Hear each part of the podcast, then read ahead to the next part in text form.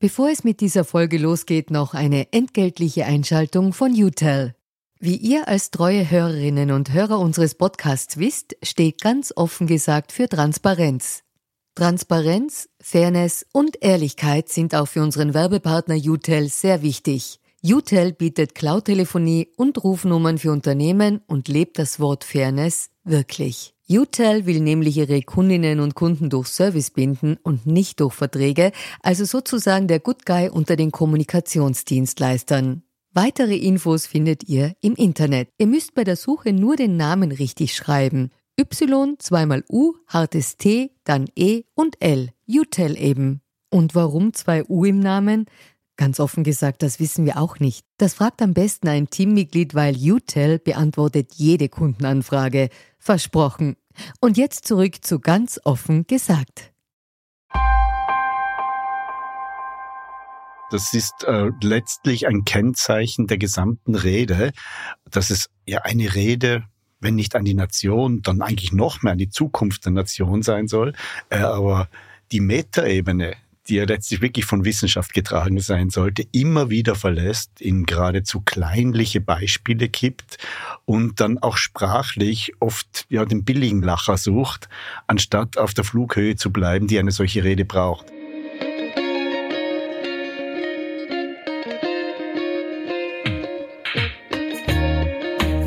Herzlich willkommen bei Ganz offen gesagt, dem Podcast für Politikinteressierte. Mein Name ist Stefan Lasnik und mein heutiger Gast ist Peter Bleikner, Experte für politische Kommunikation. Mit ihm spreche ich über die Rede von Bundeskanzler Karl Nehammer mit dem Titel Zukunft der Nation, Österreich 2030. Wir analysieren gemeinsam entscheidende Passagen dieser Rede und diskutieren die Hintergründe zu den Kernaussagen des ÖVP-Chefs in seiner viel diskutierten Rede zur Zukunft der Nation.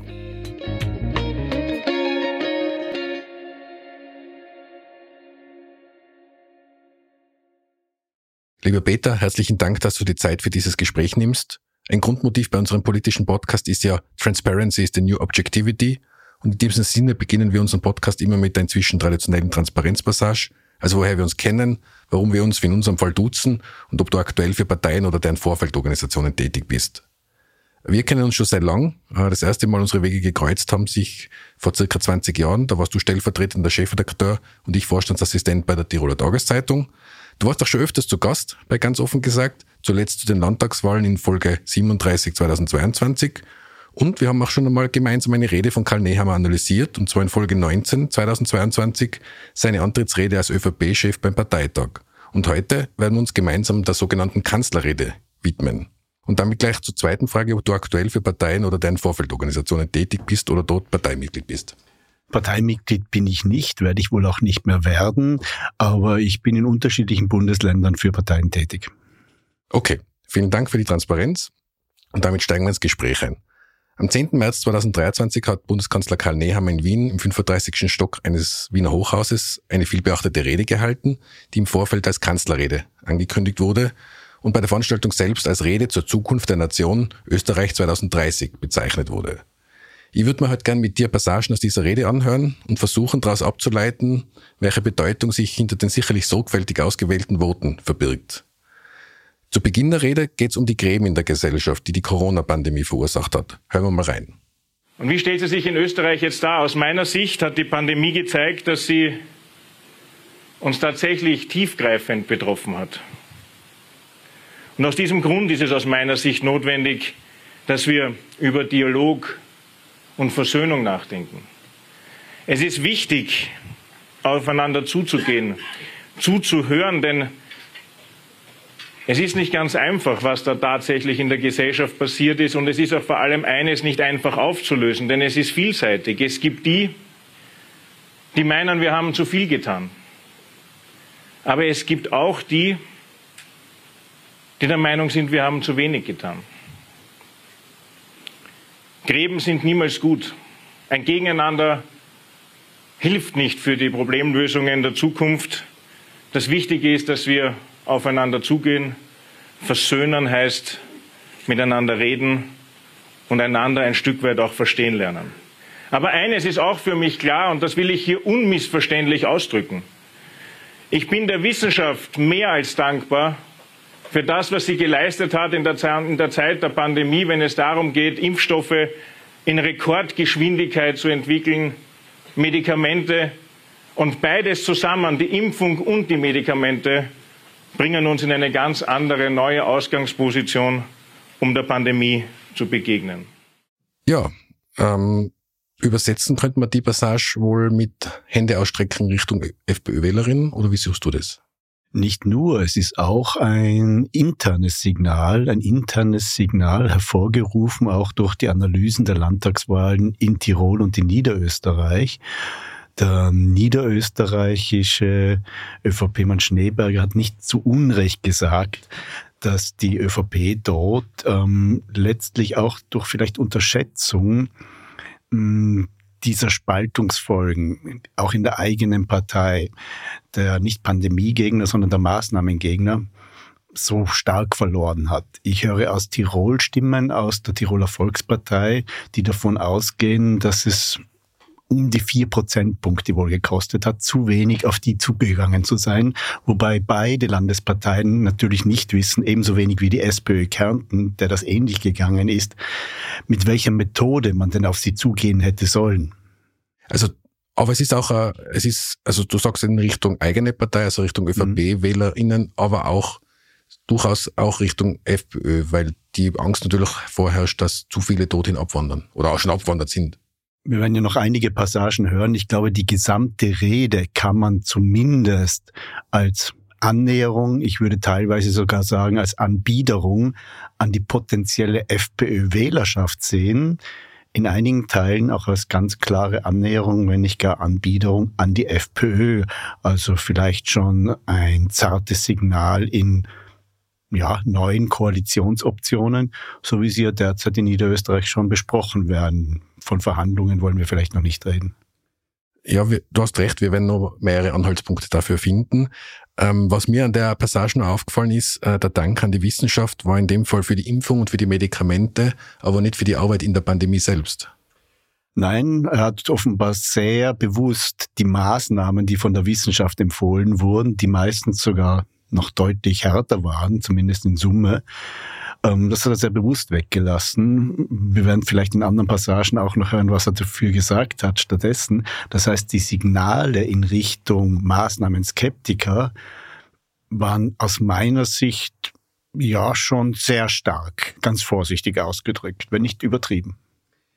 Ähm, diese, diese Annäherung, beziehungsweise, wie du sagst, unter Anführungszeichen, eventuell sogar Anbiederung an die FPÖ, kommt später noch einmal vor. Aber was mir dann noch aufgefallen ist, es gibt eine Passage, wo es eher um das Thema geht, die ÖVP in die Mitte zu rücken. Hören wir da mal rein. Und diese Tendenz verursacht viel Kraft an den Rändern links wie rechts. Diese Entwicklung hilft leider immer nur den Extremen. Und es wird schon auch Auftrag und Notwendigkeit sein für uns in der Politik, auch wieder Politik für die vielen zu machen und nicht für die wenigen an den Rändern. Das klingt jetzt für mich eher danach nach einem Versuch zu sagen, die ÖVP will wieder mehr in die Mitte rücken. Ja, es ist ja spannend, weil das bedeutet ja, dass sie sich nicht in der Mitte gesehen hat. Und die Mitte war doch, würde man sagen, mindestens seit Mitte der 90er Jahre der Tummelplatz beider einstigen Volksparteien und das nicht nur in Österreich. Dazu gibt es ja ein nettes Zitat auch. Ich glaube, es ist vom Regisseur Alexander Kluge. In Gefahr und größter Not bringt der Mittelweg den Tod. Ähm, das sollte sich die ÖVP vielleicht nochmal überlegen, aber das wissen natürlich nur alte, weiße Männer. Man, was man dazu auch sagen kann, ist, dass die, dass diese Worte ja vor dem Hintergrund, du hast schon angesprochen, der wir, wir nehmen die, die Folge ja auf äh, zu einem Zeitpunkt, wo die Entscheidung in Niederösterreich noch nicht gefallen ist, aber zumindest wird offenbar jetzt einmal ernsthaft miteinander gesprochen zwischen ÖVP und FPÖ. Vor dem Hintergrund liegt, liegt äh, also klingt die Ansage, wir wollen oder die vermutete Ansage, man will sich auch in der Mitte positionieren, eher seltsam. Das klingt seltsam, ja. Es ist schon der Versuch, ich weiß nicht, ob schon der verzweifelte Versuch ist, wieder mehr an Breite zu gewinnen. Ähm, diese Breite ausgerechnet bei der FPÖ zu suchen und andererseits zu sagen, wir gehen in die Mitte, mutet ein wenig seltsam an. Das Spannende ist ja auch der Termin, wann das ungefähr gehalten wurde. Nahezu exakt zum dritten Jahrestag jenes berüchtigten Freitag des 13., als die Quarantäne über Ischgl verhängt wurde und St. Anton, als wenige Tage später der Lockdown über Österreich beschlossen wurde. Das ist schon ein seltsamer Jahrestag und wir besprechen das jetzt bei den Iden des März. Ja. Ähm, in der Rede für sehr viel Aufsehen gesorgt hat der Part äh, rund um das Thema Klima. Und da habe ich jetzt ein paar Passagen rausgesucht. Es sind insgesamt vier Passagen. Ich würde sagen, wir hören die vier Passagen mal an und reden dann drüber. Es ist total in Ordnung, wenn jemand sich dazu entschließt, mit seinem Rad täglich in die Arbeit zu fahren. Aber es gibt dafür keinen Grund, diejenigen, die auf das Auto angewiesen sind, zu beschimpfen oder schlecht zu machen. Und da wird es sehr interessant in der Gesellschaft. Da gibt es plötzlich Lösungsansätze, die mit Kreativität und Flexibilität überhaupt nichts zu tun haben. Die sprechen dann davon, dass es kein Wachstum mehr geben soll oder in der Radikalvariante mehr geben darf, um das Klima zu schützen. Und die anderen gehen noch weiter, die sagen, wir sollten am besten den Fleischkonsum verbieten, das Auto und schon gar keine Straßen mehr bauen, weil all das ist böse. Aus meiner Sicht, meine sehr geehrten Damen und Herren, sind das überhaupt keine Antworten auf die Fragen, sondern es sind lauter Rückschritte. Und ich habe bisher in der Geschichte noch nicht erlebt, dass Rückschritt jemals ein Fortschritt war das nimmt manchmal ganz seltsame Formen an. Manchmal hat man das Gefühl, dass man sich entschuldigen muss, dass man überhaupt auf der Welt ist. Und auf der anderen Seite will ich eines nicht. Ich will das überhaupt nicht kleinreden. Ich will die Ängste der Jungen nicht kleinreden und ich will die Sorge vor dem Klimawandel nicht kleinreden. Nur das, was ich will, ist, dass wir das eine so sehen, wie es ist, aber nicht eben durch nichts mehr tun und nicht mehr weiterentwickeln, darauf reagieren, sondern entschieden all das, was wir haben, Kreativität, Innovation einsetzen, um dem zu begegnen. Und diese Untergangsapokalypse, die gezeichnet wird, das, glaube ich, ist schon Aufgabe der politischen Verantwortlichen, dieser klar entgegenzutreten. Zu sagen, so wie da der Untergang skizziert wird und behauptet wird, dafür gibt es keinen wissenschaftlichen Beweis. Das, was er allerdings auslöst, ist wieder Angst und Irrationalität. Und die werden uns da nicht helfen. Wenn ich darüber nachdenke, dass ja oft sehr viel auch gegen das Auto polemisiert wird. Ich hoffe jetzt nicht, dass ich etwas sage, was viele schockieren wird. Meine sehr geehrten Damen und Herren, Österreich ist das Autoland schlechthin. Und nicht, weil so viele Menschen damit fahren, sondern weil 80.000 Mitarbeiterinnen und Mitarbeiter in mehr als 900 Betrieben ihre Zukunft gestalten. Und wir können diese Beweise antreten. Es gibt mittlerweile herausragende Autoren, die ganz bewusst zeigen, dass dieser Untergangsirrsinn, so wie beschrieben, eines ist, nämlich in Wahrheit ein Irrsinn, der nirgendwo hinführt und dass es viel wichtiger ist, den Menschen tatsächlich vor Ort zu helfen, so dass sie auch weitere Perspektiven haben, dass Win-Win-Situationen entstehen können. So, in diese vier Passagen, glaube ich, ist jetzt einiges drinnen zu diskutieren. Ich würde gerne mal anfangen mit der Untergangsapokalypse. Auf was zielt er da ab, der Bundeskanzler?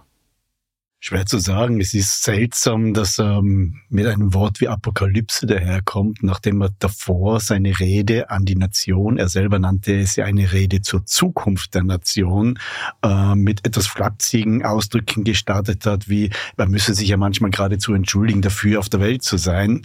Hm, das hat eigentlich in einer solchen Rede überhaupt nichts zu suchen.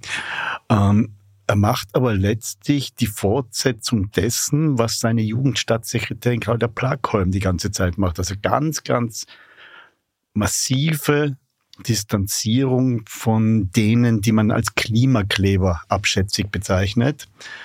Ähm, ob er damit wirklich auf die Zukunft setzt, das sei mal dahingestellt. Denn nach allem, was wir wissen, ähm, ist der Kampf gegen den Klimawandel und das mit vielerlei Protestmethoden keineswegs auf linke junge Menschen beschränkt, sondern zieht sich wirklich durch die gesamte Generation quer durch die Parteien, wenn sie denn überhaupt noch für Parteien erreichbar sind. Ich glaube, alle Parteien müssen sich darauf einstellen. Aus meiner Sicht macht Nehammer hier diesen Schritt zurück, von dem er beklagt, Schritte zurück hätten einen noch nie weitergebracht. Ist das auch eine Abgrenzung zum Koalitionspartner, den Grünen, und damit schon ein Vorwahlgeplänkel? Natürlich ist es das. Das ist die massivste Abgrenzung dorthin. Ähm, Ich sehe nur nicht, wie das vereinbar ist ähm, mit diesem Zug zur Mitte, den wir davor festgestellt haben. Das ist wiederum ein ganz, ganz klarer Zug in Richtung FPÖ. Was mir da aufgefallen ist an der Stelle, und da sind wir, äh, können wir auf das äh, auch zurückkommen, was schon bei Corona Thema war, nämlich zu behaupten, dass es, also ich hätte so verstanden, es gibt für den Klimawandel keinen wissenschaftlichen Beweis, das ist schon eine starke Ansage. Das bleibt so unterm Strich übrig. Und auch die Untergangsszenarien, das sei doch alles, naja, weit übertrieben. Und er wagt sich schon sehr weit vor. Er wagt sich schon sehr weit vor, so dass ich sehr gut verstehe, dass schon am nächsten Tag sich Wissenschaftler und Forscher massiv dagegen gewendet haben, gegen das Kleinreden des Klimawandels. Denn genau das passiert ja da. Und ähm, was nach der Rede auch noch diskutiert wurde, ist, wo, wer diese namhaften Autoren sein sollen, die, die das äh, behaupten. Und da ist ja klar rausgekommen, dass einer dieser namhaften Autoren ähm, ein durchaus umstrittener Autor ist, der zum Klimawandel sehr unwissenschaftliche Positionen bezieht und selbst auch kein Klimawissenschaftler ist. Also auch da gibt's äh, Jetzt im Gegensatz dazu, dass er, dass Karl das muss man an der Stelle fairerweise dazu sagen, in einer anderen Stelle in seiner Rede durchaus sagt, der Klimawandel ist ernst zu nehmen. Nur das, was an der Stelle in der Rede passiert, passt halt überhaupt nicht dazu. Er konterkariert das, ja. Das ist äh, letztlich ein Kennzeichen der gesamten Rede, dass es ja eine Rede, wenn nicht an die Nation, dann eigentlich noch mehr an die Zukunft der Nation sein soll. Äh, aber die Metaebene, die ja letztlich wirklich von Wissenschaft getragen sein sollte, immer wieder verlässt, in geradezu kleinliche Beispiele kippt und dann auch sprachlich oft ja den billigen Lacher sucht, anstatt auf der Flughöhe zu bleiben, die eine solche Rede braucht. Spannend übrigens in dem Zusammenhang wurde kaum erwähnt, vor nahezu exakt einem Jahr hat Pamela Rendi-Wagner auch eine solche Rede an die Nation gehalten. Mhm. Ähm, heute, wo wir da zusammensitzen im Podcaststudio, ist äh, gerade tagt gerade das Parteipräsidium der SPÖ. Da gäbe es auch viel zum Erzählen, aber wir bleiben jetzt bei der Kanzlerrede. Ähm, du hast jetzt von der was ganz Interessantes gesagt, nämlich Flughöhe. Ähm, ich finde, dass sich in seiner Rede tatsächlich ähm, gewisse Widersprüche bilden, und zwar in zweierlei Hinsicht. Und auf das erste kann ich jetzt schon eingehen, weil du es schon genannt hast. Er wechselt sehr oft die Flughöhe. Also eine Rede an, an die Nation hat für mich wie du es nennst, Metaebenen, hat für mich große Visionen. Ich würde jetzt nicht behaupten, dass die in seiner Rede nicht vorkommen, aber sie werden teilweise konterkariert durch sehr, sage ich mal, so wie du es genannt hast, eher niedere Flughöhen. Ja, und ich glaube, das ist ein Irrtum, denn ich, das passiert nicht unabsichtlich bei ihm, sondern ich glaube, das ist das Grundverständnis, wie man die Leute ansprechen ja, glaubt, anzusprechen glaubt, ähm, die man eben nicht der FPÖ überlassen will. Es ist auch, glaube ich, das Grundverständnis, dass man so die Leute vom Land im ländlichen Raum eher anspricht und jetzt nicht die Bobos in Wien. Ich glaube, all diese Gruppen vertragen eine klare Sprache, wie sie eine Rede der Nation braucht. Da muss man nicht permanent wechseln. Das passt sehr gut zum nächsten Thema, weil das hat mich ehrlich wirklich verwundert und das kann man auch gut äh, als Beispiel verwenden, was die Flughöhe betrifft. Offenbar ist das Thema Gendern etwas, was in der ÖVP oder für, die, für das ÖVP-Publikum oder äh, für wen auch immer ein wichtiges Thema ist, weil es kommt an zwei Stellen in seiner Rede vor und da hören wir jetzt kurz rein. Und wir können mittlerweile trefflich wochenlang über das richtige Gendern in Broschüren und Publikationen diskutieren aber verlieren dabei den Blick auf die echten Probleme der Menschen. Die einen wollen, dass alle Schüler gleich sind und keiner mehr außergewöhnlich. Und die anderen meinen, dass die Uni nur dann positiv abzuschließen ist, wenn man richtig gendert. Also, wenn wir davor von der Flughöhe gesprochen haben, ich glaube, die Flughöhe für die Rede an die Nation wäre ja die äh, Bedeutung der Gleichstellung von Mann und Frau. Das wäre, denke ich, ein Thema, die in einer Kanzlerrede Lage der Nation ähm, seine Berechtigung hätte. Ähm, stattdessen sind jetzt das eher zwar so Stammtischniveau Aussagen zum Thema Gendern. Vor allen Dingen, diese Aussage haben wir nicht wichtigere Probleme, ist ja ein, sehr, sehr beliebtes äh, Instrument, um feministische Anliegen abzuwürgen. Wie passt das in der Kanzlerrede? Es passt ihm überhaupt nicht hinein. Es passt auch nicht in die Kanzlerrede eines ÖVP-Kanzlers. Ich habe jetzt nur ganz, ganz schnell gegoogelt, weil ich so im Kopf hatte. Gendern ist jetzt nicht eine Angelegenheit von Rot-Grün, was er ja damit unterschwellig ausdrückt, aber im Grunde genommen sich ausschließlich bei der FPÖ wiederum anbietet. Ich habe gerade geschaut, es gibt da eine schöne Fibel geschlechtergerecht formulieren vom Amt der Tiroler Landesregierung. Wir wissen, dass das Amt der Tiroler Landesregierung linker Umtriebe ziemlich unverdächtig ist. Ähm, das, kann ja, das können wir zwar als Tiroler, ja, glaube ich, ganz gut beurteilen. Ja. Ähm, das passt allerdings auch zusammen mit einer Ministerin im Bundeskanzleramt, also Kanzleramtsministerin, die auch Frauenministerin ist, aber sagt, sie ist keine Feministin. Äh, weil wir davor von der Flughöhe gesprochen haben, wäre es da nicht eben besser, visionärer zu sagen, ich stehe ein für die Gleichstellung von Mann und Frau, als so ein Detailthema rauszugreifen? Er hätte ja zum Beispiel herausgreifen können, dass ungeachtet ähm, der feministischen Politik, die vor allem ursprünglich von den Sozialdemokraten, als es die Grünen noch nicht gab, dann natürlich auch von den Grünen und anderen Parteien stark betrieben wurde, in den Top-Positionen sehr oft ÖVP-Frauen die ersten waren. Das wäre zum Beispiel ein schönes Beispiel gewesen. Hätte er zum Beispiel sagen können, andere reden, wir handeln. Aber so hat er eigentlich dem gesamten Anliegen ja einen Bärendienst erwiesen denn das Gendern ist natürlich die Oberfläche für wesentlich tiefgreifendere Anliegen. Und das ist nicht bloß etwas, was in linken Hirnen vorkommt, wie man das ganz gerne gesagt hätte oder auch gesagt hat, als jetzt die Kärntner eine etwas verunglückte Genderbroschüre herausgebracht haben. Wie gesagt, das gibt es in Tirol ganz genauso. Ich nehme mal an, in nahezu allen Ämtern der Landesregierung, die sind meistens noch von der ÖVP dominiert. Wir kommen jetzt zu einem weiteren Detail, das habe ich vor allen Dingen deswegen herausgegriffen. Erstens, äh, weil ich es lustig finde und zweitens, weil wir ja beide eine Medienvergangenheit haben und äh, das betrifft ein Medienthema. Hören wir da mal kurz rein. Ich wünsche mir, dass Schülerinnen und Schüler ab der siebten Schulstufe E-Paper zur Verfügung gestellt bekommen von allen Zeitungen, die im Presserat vertreten sind. Das ist aus meiner Sicht wichtig, um die Vielfalt der Medienlandschaft zu erkennen und gleichzeitig eben die Kompetenz zu schärfen, was sind und wo sind und wie sind Informationen gewonnen worden und wie kann ich sie auch als Bürger, als freier Bürger oder Bürgerin in einer Demokratie auch überprüfen. An der Stelle sei übrigens angemerkt, ähm, er ist ja sehr inkonsequent in dieser Frage, weil teilweise gendert er in seinem, in seiner Rede, teilweise nicht. Also das dürfte auch für die zerrissen, innere Zerrissenheit sprechen. Aber ähm, kommen wir zurück zu diesem Detail mit der Medienkompetenz. An und für sich finde ich ein sehr, sehr wichtiger Punkt. Medienkompetenz ist ein extrem starkes Thema in unserer Zeit. Ähm, und das finde ich hat durchaus Platz in einer Rede zur Lage der Nation.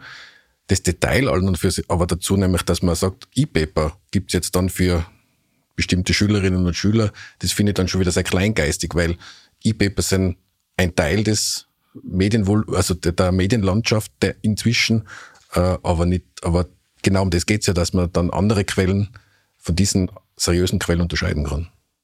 Nun ist ist auch Inkompetenz in Medienfragen, die er da selber preisgibt. Denn was ist E-Paper?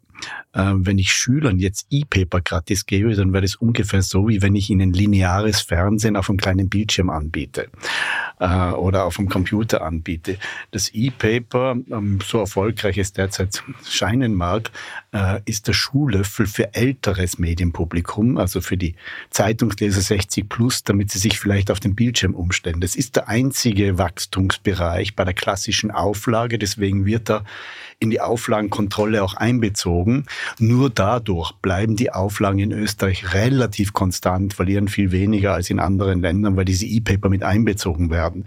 Ich könnte mir gut vorstellen, dass diese Passage der Rede ausschließlich auf relativ gutes Lobbying des Verlegerverbandes zurückzuführen ist. Das ist jetzt sehr, sehr lustig, dass du das sagst, weil wir haben uns davor nicht abgesprochen, aber das wollte jetzt eigentlich ich sagen. Aber lass mir dann. Ich gebe dir dann eins von mir. Das passt perfekt. Ähm, ich hätte nämlich die gleiche Vermutung geäußert. Ähm, und jetzt bleiben wir wieder bei dem Thema Flughöhe. Ich finde, dass der Karl Nehammer in seiner Rede sehr, sehr viele Themen richtigerweise anspricht und für mich seltsamerweise dann immer wieder eben in so Details abgleitet, die dann irgendwie nicht reinpassen. Und da gibt es ein sehr, sehr gutes Beispiel, das dann auch in der Berichterstattung nach der Rede sehr, sehr stark ähm, erwähnt wurde, Wie gesagt, ähm, dafür sind andere Teile nicht erwähnt worden, aber die Frage ist ja, warum man überhaupt auf so eine Flughöhe runtersteigt. Und zwar war das Thema Putenfleisch. Hören wir da mal rein. Das sind keine leeren Worte. Ich kann es Ihnen an einem einfachen Beispiel zeigen, wie dramatisch die Entwicklung dazu ist in Österreich, gerade was die Landwirtschaft betrifft. Durch Überregulierung auf der einen Seite und eben nicht gleichen Standards auf der anderen Seite. Wenn Sie die Statistik lesen, werden Sie feststellen, dass Putenfleisch in Österreich immer mehr nachgefragt wird. Würde ja den Schluss zulassen, wenn das so ist, dann zahlt es sich aus, Putenfleisch zu produzieren. Das ist aber schon längst nicht mehr so. Denn in Österreich gibt es viele Auflagen, viele Vorschriften, aber in unseren EU-Nachbarländern, nicht in Drittstaaten, in unseren EU-Nachbarstaaten nicht. Und das hat dazu geführt, dass der Großteil der Putenproduktion im EU-Ausland stattfindet. Und das ist tatsächlich eine Fehlentwicklung in zweierlei Hinsicht. Einerseits, weil es unsere Bäuerinnen und Bauern benachteiligt und zum Zweiten, weil es auch das Klima belastet, weil all das muss ja wieder nach Österreich importiert werden. Also man sieht, es gibt da viel zu tun. Es lohnt sich der Blick ins Detail. Also das war der Punkt. Es lohnt sich jeder Blick ins Detail. Bist du auch der Meinung, dass sich der Blick ins Detail lohnt? Nein. Ich glaube, wir sollten grundsätzlich festhalten oder ihm zugute halten, dass die Idee einer Rede an die Nation oder zur Zukunft der Nation ja nicht schlecht ist. Vor allem in einer Phase, in der ganz, ganz offensichtlich, auch wenn das schon seit Jahrzehnten erodiert, die Parteien drohen, ihre Strategiefähigkeit zu verlieren. Das heißt, ähm, sie werden vor lauter Tempodruck und multiplen Krisen immer noch mehr ins Tagesgeschäft gedrängt und vergessen darüber, na, vielleicht vergessen sie sie nicht, aber unterschätzen dabei, dass es schon auch darum geht, die großen Linien mal zu zeichnen. Ähm, dabei geht man eben dann nicht ins Detail.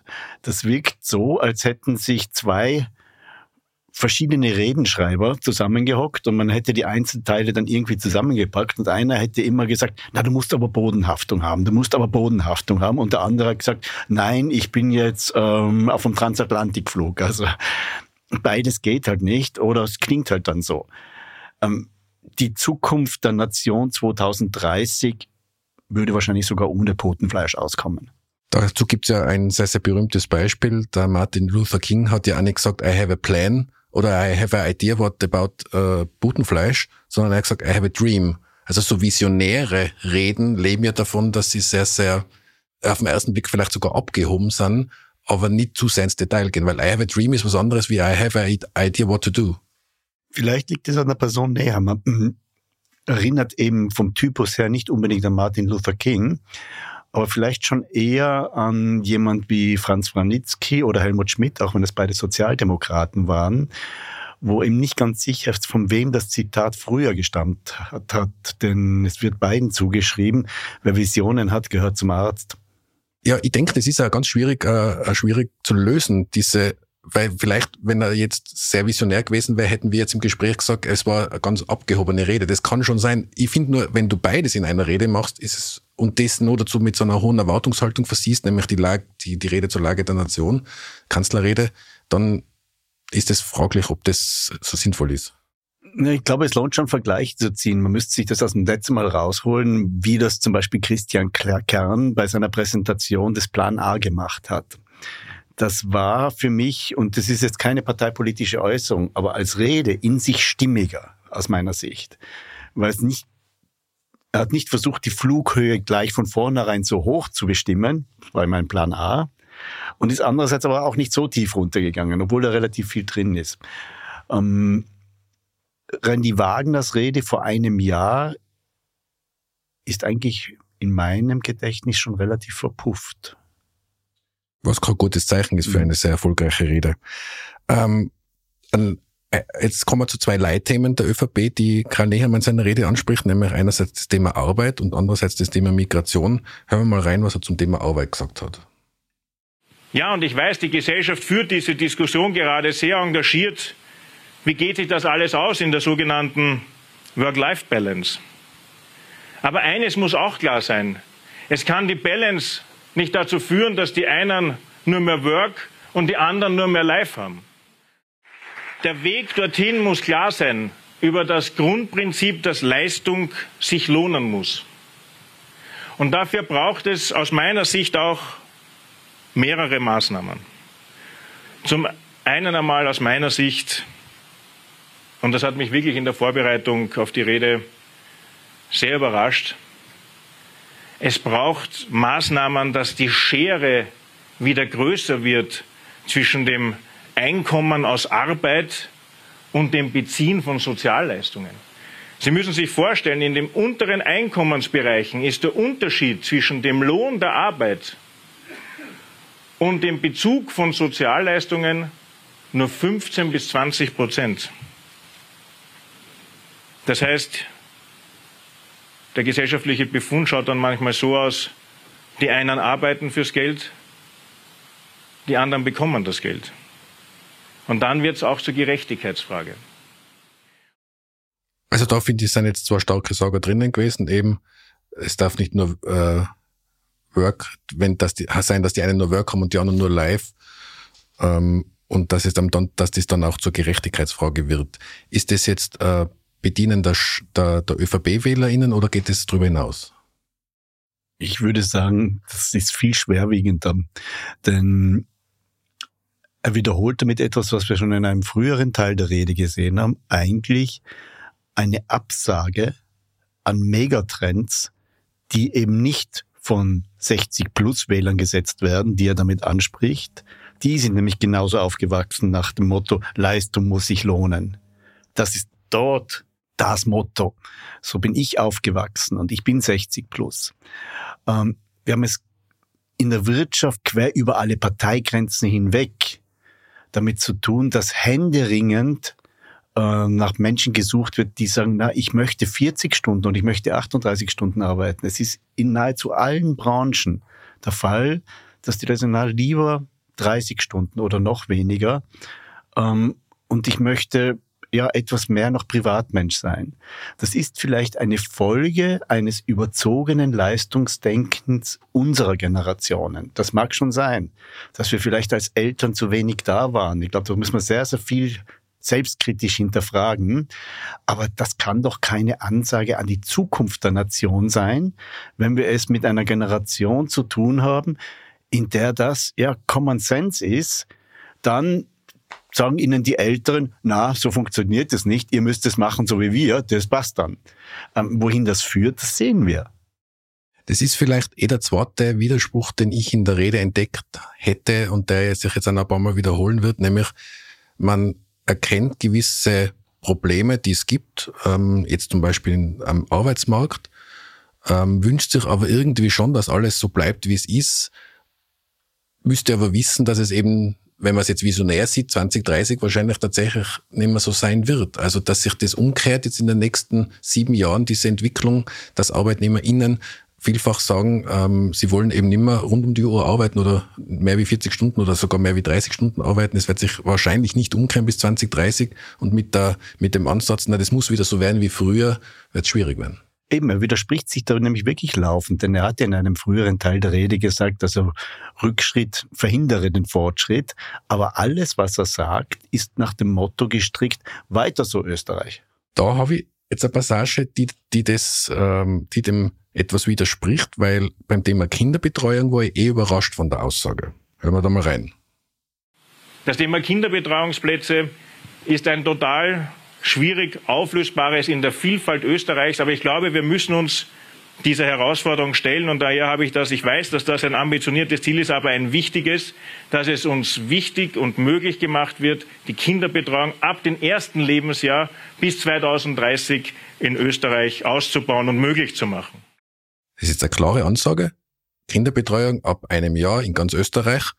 Wie passt das mit der Realität zusammen? Wenn jetzt zum Beispiel an die Koalition, äh, Entschuldigung, nicht an die Koalitionsverhandlungen, glaube ich, darf man nicht sagen, aber an die, an die ähm, Ereignisse in Niederösterreich denke, wo ja die SPÖ äh, Forderungen aufgestellt hat im Zusammenhang mit Kinderbetreuung und die ÖVP gleich mal gesagt hat, sicher nicht. Wie passt denn das zusammen?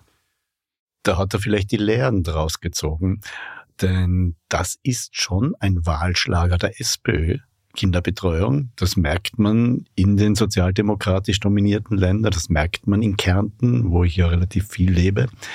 Das merkt man in Wien und man merkt vor allem den Unterschied, wenn man aus volksparteidominierten Ländern kommt. Und das merken insbesondere die Wählerinnen. Und die Wählerinnen, zumindest die jüngeren Wählerinnen, sind einmal alles andere als eine Domäne der ÖVP.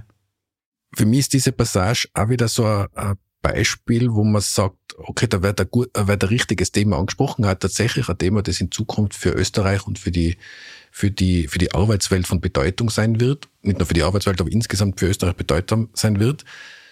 Man hat wahrscheinlich tatsächlich den Wunsch, äh, da was zu verändern. Und wenn man dann auf die Realität schaut, und eben, deswegen habe ich Niederösterreich angesprochen, ähm, wirkt es schon so, dass man sich auf der einen Seite das wünschen würde und auf der anderen Seite dann in der Realpolitik landet und sagt, na, das können wir jetzt aber nicht machen. Dass man vor sich selbst erschrickt, ja, das wäre durchaus möglich. Ähnlich würde ich jetzt fast das, äh, den nächsten Einspieler einordnen. Da geht es nämlich um das Thema Neutralität. Hören wir da mal rein. Umso wichtiger ist es, dass wir uns eben mit der Sicherheit unseres Landes und der Zukunft auseinandersetzen. Und ja, der Krieg hat gezeigt, dass wir Sicherheit neu denken müssen, dass wir auch für das Land eine neue Sicherheitsstrategie brauchen. Aber eines vorneweg, ich will bis 2030 eine Perspektive und Sicherheitsstrategie für dieses Land entwickeln, wo die Neutralität ein fixer Bestandteil ist. Das finde ich eine irrsinnig interessante Passage beim genauer Hinhören, weil äh, Bundeskanzler Nehammer holt relativ weit aus, betont seine internationalen Reisen, auch seine Reise nach Butscha, wo er, also diese Betroffenheit kaufe ihm hundertprozentig ab. Das war, glaube ich, für ihn wirklich ein einschneidendes Erlebnis. Ähm, und dann spricht eben davon, dass es bis 2030 eine neue Sicherheitspolitik braucht, eine Einschätzung da, die viele mit ihm teilen würden. Gleichzeitig kommt aber sofort, aber die Neutralität muss bleiben. Also eigentlich auch in, äh, sofort ein Denkverbot, das, das, das, zur, das sagt, bitte den Status quo beibehalten, aber es muss sich was verändern. Also irgendwie so, lasst uns was verändern, aber irgendwie soll es doch gleich bleiben. Ja, macht offenbar ganz klar, dass die ÖVP nicht gewillt ist, diese heilige Kuh zu schlachten, dass sie ohnehin nicht. Ähm, jedwede Infragestellung möchte dadurch vermeiden. Das gründet natürlich auf Umfragedaten. Wie weit sich das realpolitisch durchhalten lässt, da ist er vielleicht selbst im Zweifel. Der auch Soldat Nehammer als der ja immer wieder gerne bezeichnet wird. Das ist gerade unter dem Eindruck der finnischen und schwedischen Veränderungen vielleicht nicht unbedingt auf 2030 ausgerichtet. Denn indem er das so sagt, lässt er quasi die Diskussion darüber nicht zu.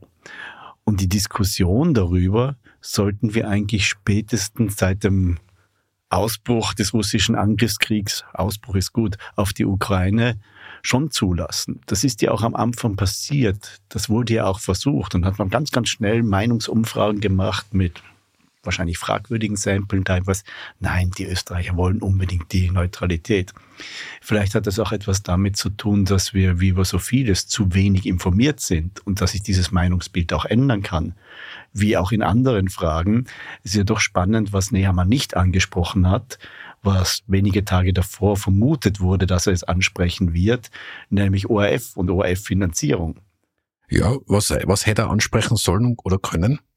Naja, er hätte ja da auch ansprechen können, welchen Wert der ORF letztlich hat, äh, wie konstitutiv er letztlich für das Selbstverständnis des Staates Österreichs ist und nicht nur sein kann, sondern ist und ihn ebenso außer Diskussion stellen, wie jetzt unsere Neutralität. Auch das wäre ja möglich gewesen.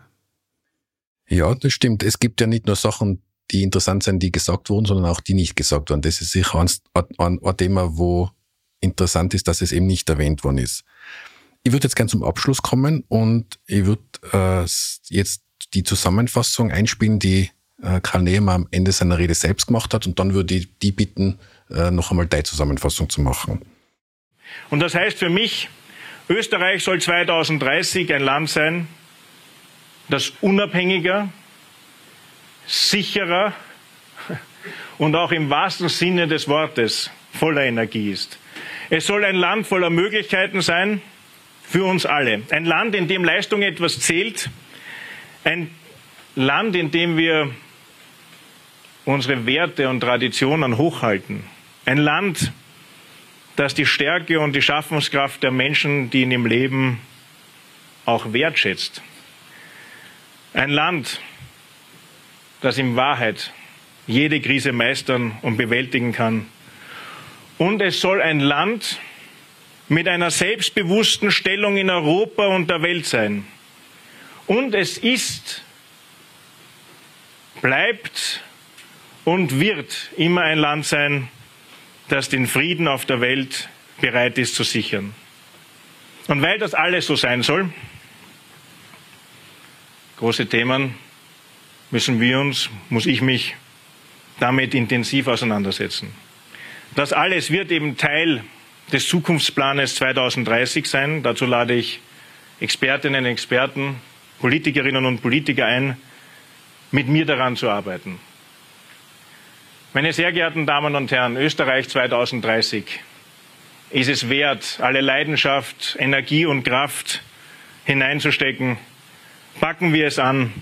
Das wird unser Zukunftsplan für Österreich 2030. Ja, jetzt haben wir die Zusammenfassung gehört vom Bundeskanzler Nehammer. Was ist deine Zusammenfassung, Peter? Nun, das Fazit von ihm, wenn man jetzt nicht die Rede davor gehört hat, die wäre ja durchaus einer solchen Rede angemessen. Auch dieser unterschwellige Patriotismus, dieses Stolzsein auf das Land. Mich ein bisschen an König Ottokar Grillparzer. Ähm, er nimmt aber komplett die Luft heraus, indem er danach sagt, ja, ich muss mich eigentlich damit mehr auseinandersetzen. Äh, das, damit nimmt er eigentlich, auch ohne unsere Kritik jetzt, der Rede die gesamte Kraft, indem er sagt, ja, ich muss mich damit mehr auseinandersetzen. Ja, wir werden dafür einen Plan entwickeln. Ähm, ich lade ein. Damit setzt er sich auch unter Druck. Und das ist wiederum auch im Vergleich jetzt zum Beispiel mit Christian Kern zu sehen. Der hat diese Rede gehalten, da war der Plan da als Präsentation des Planes.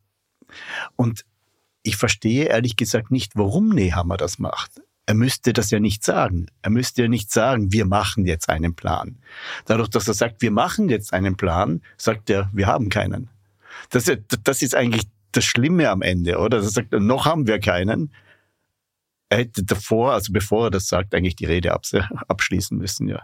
Ist es nicht insgesamt der Ausdruck dieser Widersprüchlichkeit zwischen so das wäre nämlich meine Zusammenfassung, dass die Rede äh, durchaus starke Teile hat. Ich finde da tatsächlich jetzt, nachdem ich mich intensiver damit beschäftigt habe, dass die Rezeption danach fast teilweise unfair war, weil sie sehr einseitig war. Was sie aber schon widerspiegelt, ist dieses Dilemma zwischen Anspruch und Wirklichkeit. Ähm, natürlich sind teilweise in der Rezeption einzelne Passagen herausgegriffen worden, aber die sind auch deswegen herausgegriffen worden, weil sie eben auch gesagt worden sind. Und das, dieser Anspruch und Wirklichkeitsunterschied kommt meiner Meinung nach in dieser Rede ganz klar zum Ausdruck. Genau, das ist der Punkt. Aber so wie du sagst, auch ich empfinde im Nachhinein, dass der Gesamttenor über die Rede ihr vielleicht nicht gerecht wird, dass sie vielleicht besser war als das, wie wir es als Darstellung bekommen haben. Nun müssen wir uns beide ja jetzt nicht ausnehmen. Wir haben jetzt auch vorwiegend kritisiert, indem wir uns diese Passagen herausgenommen haben. Das sind nun einmal die Schwächen. Die größte Schwäche sehe ich eben, so wie wir es mehrfach gesagt haben, in diesem Wechsel der Flughöhe. Aus meiner Sicht auch in der Anbiederung wirklich an das Wählerpotenzial der FPÖ oder sogar an die FPÖ selbst. Ähm, damit nimmt er der Rede auch Kraft. Ähm, die leichten Zweifel an der Wissenschaftlichkeit, nennen wir es mal ganz, ganz vorsichtig. Das wird sehr nett formuliert. Ja, tun einer staatstragenden Partei, und so versteht sich die Volkspartei ja nach wie vor, sicher nicht besonders gut, wird sich auch in ihren eigenen Reihen noch für viel Diskussionen sorgen. Und dann ganz am Ende zu sagen, ja, wir machen jetzt einen Plan. Wie gesagt, wir machen jetzt einen Plan heißt, wir haben keinen. Normalerweise sage ich an der Stelle, ist ein schönes Schlusswort. Ich weiß nicht, ob das ein schönes Schlusswort ist, aber danke dir für deine Zusammenfassung und Einschätzung und danke für deine Zeit, dass du, die, dass du mit mir dieses Gespräch geführt hast. Danke dir. Gerne.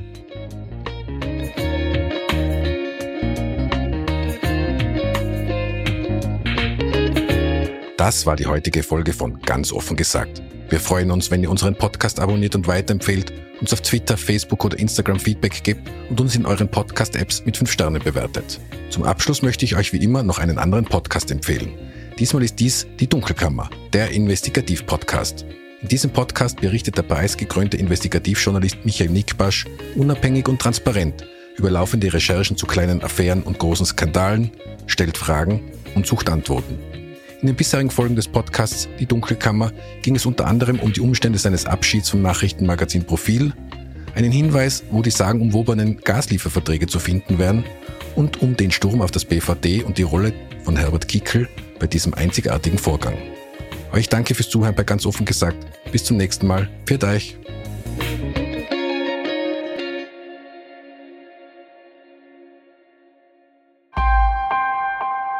Missing Link